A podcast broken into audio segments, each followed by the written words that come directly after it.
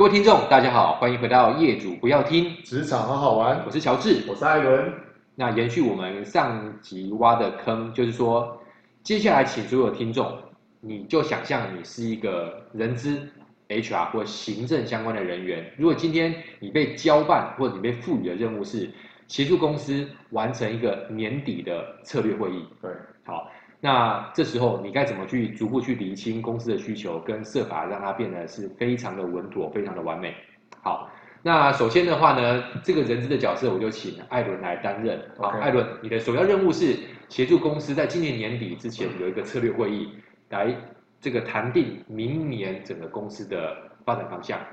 那公司呢？我们先预设成一个中小企业好了，大概台湾的人数差不多落在两百人左右。OK OK，好，艾伦，你打算怎么进行你的第一步？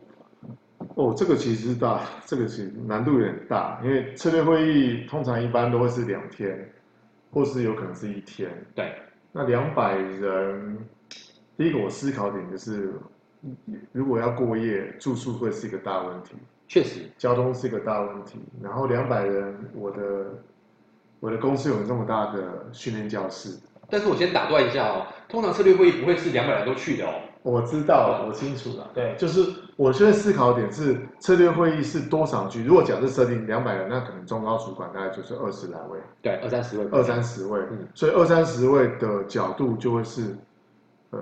我到底要不要过夜？对，然后策略会议的主轴也许就谈四个小时。嗯，可是四个小时，那其他。的另外四个小时，或是其他一天，我到底要怎么样让他们凝聚？对，是我让会议摆在前面，嗯嗯，然后活动摆在后面，还是活动摆在后面，好，活动摆在前面，让他们有团队凝聚、有共识之后，最后四个小时再讨论主轴，对，在一个所谓的团队凝聚的一个活动当 happy ending，嗯嗯嗯嗯，所以我我初期的想法是这样子，但是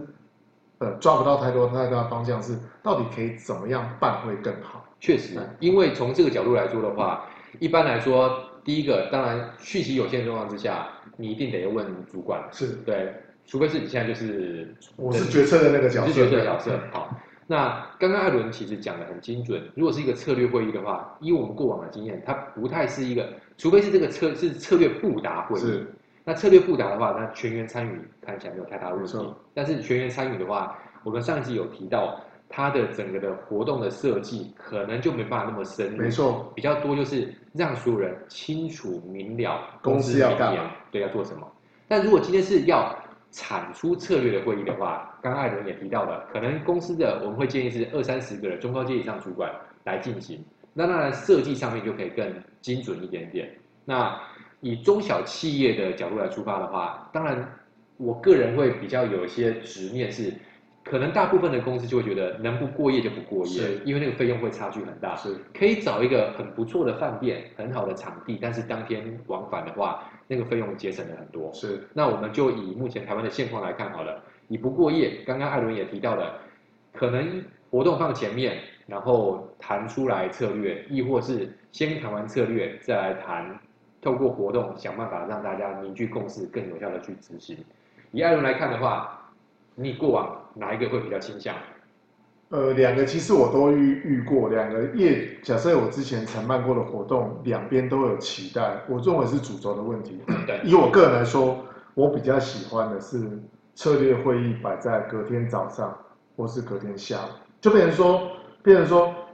一整天先让凝聚，先破冰，嗯，有共识，慢慢造成冲突，那问题点。从活动或是这个这个游戏当中去设计桥段，让他们彼此这个秉持前嫌，可能有些真话愿意讲。对，然后隔天早上可能可能也许是十点到十二点，或是十点到十二点，下午的两点到四点，这四个小时分上下半场去讨论公司年度年度的主轴跟目标，最后两个小时或一个小时再来一个 ending。让他们达成共识，我认为这这是我的期待啊。了解，艾伦的这个讲法就是最不讨喜的讲法哈。刚刚已经讲说一天之内结束了嘛，但是你硬硬要拉到两天，而且要第二天下雨。OK，好，那如果一天结束的话，那会是这样一个角度。通常的方式就会是，呃，早上可能会是一个活动，或是这个这个呃目标设定的一个 game 的方式进行破冰。嗯，那下午可能会有三个小时策略，那最后可能半个小时一个小时会是一个呃收尾的一个过程，大家扛命这件事情。对，我不知道这样有没有满足到 就局的期待。了解，我我觉得刚刚刚刚呢，艾伦陷入一个困境。他，我觉得你回答一天的版本，我觉得非常 OK。但是确实，并不是说我们建议大手大脚的花钱方式，而是说以我们过往的操作方式，如果能拉到一天半或将近有两天完整的，那个成效会很好，成效会比较好，因为谈的够深入，而且会比较 touching，比较能够让大家比较有深层的交流。因为呃，我问的是到底先活动后策略，或先策略后活动，基本上是一个假议题。如果可以的话。我们通常都会建议策略在中间，嗯，前面有活动，后面有活动来包，这样会是最完美的状态。而且如果是办在外面，而且是两天一夜过夜的话，另外一个很重要的精华是晚上。晚上，对，晚上可能会透过一些特殊的活动设计，亦或是你没有活动设计，一个晚宴，它都能够达到出乎意料之外的目的，因为。很多时候，大家可能想象一下，这些高阶主管他们可能一起创业，或者说一起共事了很久时间，但是还是回归到那个问题是，在工作场域当中，其实大家都有各自的立场，但是呢，啊、呃，不是说一定要那么操作，但是如果晚宴当中，哎，有适度的酒精催化，亦或是大家都卸下心防，在那边更加的这个坦诚相见的时候。其实很多时候，很多共识会在那时候说谈出来的。对，艾伦针对这部分有没有什么样的补充？通常晚上哦，会是一个非常精华的桥段。那那以我过往的时候，我都会都会呃建议主管，如果可以过夜，在那成本的考量当中，呃，它的成效会是呃超过于不过夜的。对。那晚上大家会会会有什么样的形式展现？第一个可能就是大家会有餐会。对。那这是一个。第二个可能会有活动性质的。那第三个部分可能会是谈比较深层的，嗯，会找一个心理老师，或找一个舒压老师，对，其实到一些功法手法，可能会定一些目标，是偏向于比较个人的目标，嗯嗯嗯，比较 deep、比较深层的目的，对。那好处点是因为，也许我自己可以跟找到一个好的伙伴或他们能够去聊一些对未来自己的期许，对。那他会比较会比较更进入到原本我们要设定的主轴，这第一个哈。第二部分是因为，呃，很多中高主管二三十个人创业二三十年，大家并不会有时间能够一起坐下来，嗯哼，半个小时一个小时，除了吃饭谈论公司之外，更去谈论一些有关于目前遇到什么状况，对，那比较属于是比较 personal 的东西，对，多人一谈，那个效果凝聚会更强烈。在隔天的那个策略会议在讨论主轴的时候，他比较会换位思考，比较会同理心。嗯对，比较会用不同角度来看待整个未来企业的发展，我觉得这样主轴，嗯，我觉得成效呃超出预期。确实，确实，如果是有机会用一个比较豪华的配置，两天一夜的话，它那个概念有点就是逐步的破冰，然后让大家从公司层面回到个人层面，再在第二天再回到公司层面。那这样子透过这样子反复的操作的话，确实是有助于。打破之间所谓的隔阂，因为以以整整个 HR 或者是以公司的角度来说的话，呃，我们还是真心的相信每一个工作者基本上不会是百分之百的坏人，只是说站在各自各自不同的角度，他可能就会被那个部门的框架给框住。那你立场就踩死在那边的话，其实很难谈。我们就会希望透过两天一夜的 team building，或者是说活动设计。如同跟艾伦所提到的，可能一开始有些冲突，但是静下心让他们重新去检视，由他们自己去发觉，哇，原来这些冲突是来自于角色的不同、定位的不同。但是当他跳出那个框架之后，更站在公司的角度来说，才有机会形成新的共识。有点像我们一般心理学讲习惯的养成，你必须要先解构，你必须要先把过去的习惯让它做些修正，重新凝聚成新的习惯，这个会才会是我们在设计。或者说，为什么我们谈的其实包含这一集是三集当中很多的活动类的，或者户外类的，或体验类的，能够达成出乎意料之外的目的，它的能量其实也会比较更丰富一些。呃，刚才提到策略会议，我之前呃过往曾经有次经验是，它是整个公司的策略会议。对。那在在过程当中有四个小的桥段，他希望能够从里面选出。呃未来可以升任店长这样的角色。OK，还蛮有趣的哦，那是一家 M 开头的日商的素食公司。嗯嗯嗯。那那当然它是两天一夜的，它可能有办理，可能有洗温泉啊，也有坦诚相见啊，也有些活动，甚至有些独处过程。那其实最后活动的时候，我们我们很意外的，我们承办的假设我是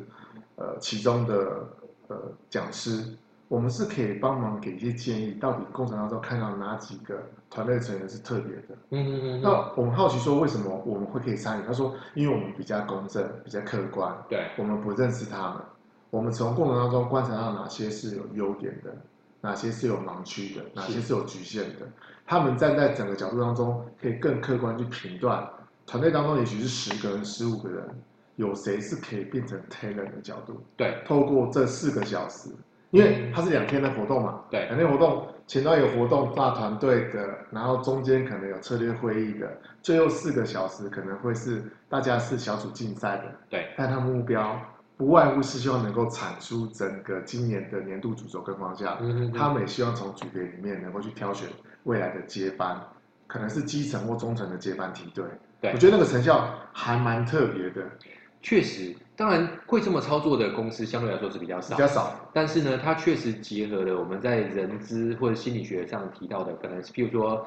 除了你的主管或者是除了你的部署，如果是主管的话，你是一个中介主管，你的你的主管、你的部署或者你的同才，我们讲三百六十度回馈，这可能是一个方式。亦或是呢，我们会透过别的不同的方式，有点像是我们在招募的部分叫评量中心 （assessment center） 来看到人不同的面相。那其实这也会推演到我们这一集要谈的最后一个主题。其实除了策略之外，上集提到潜力人才。那其实很多的时候，公司的潜力人才也会透过这些领导带领者的一些分享或一些观察，去确认一下说这些潜力人才他在公司以外或在这些活动当中，他展现的特质是是不是符合公司的期待，或是哪些东西他需要在在这些能力上面做一些加强、做一些补充的。啊，这会这会都是一些还不错的概念，变成是说，透过这样子的一个体验的活动或体验的学习，能够达成效果的最大化。那其实不瞒各位说，呃，我跟乔治我们在过前呃共事的公司当中，曾经都参加过潜力的这样的领队。那其实天数大概就是三天两夜，或是这个两天一夜。对。哦那其实里面强调，除了教导一些工作的一些方法跟技巧之外，其实在过程当中，他更希望看到是能不能认同这家公司，是能不能相信这家公司的团队，或是彼此信任，能不能找到方法，